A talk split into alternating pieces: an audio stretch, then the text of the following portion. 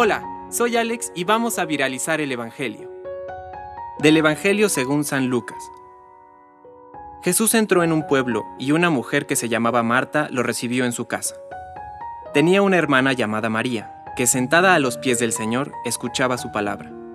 Marta, que estaba muy ocupada con los quehaceres de la casa, dijo a Jesús, Señor, ¿no te importa que mi hermana me deje sola con todo el trabajo?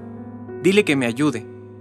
Pero el Señor le respondió, Marta, Marta, te inquietas y te agitas por muchas cosas, y sin embargo, pocas cosas, o más bien una sola, es necesaria.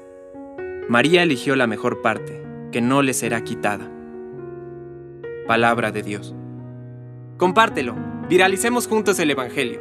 Permite que el Espíritu Santo encienda tu corazón.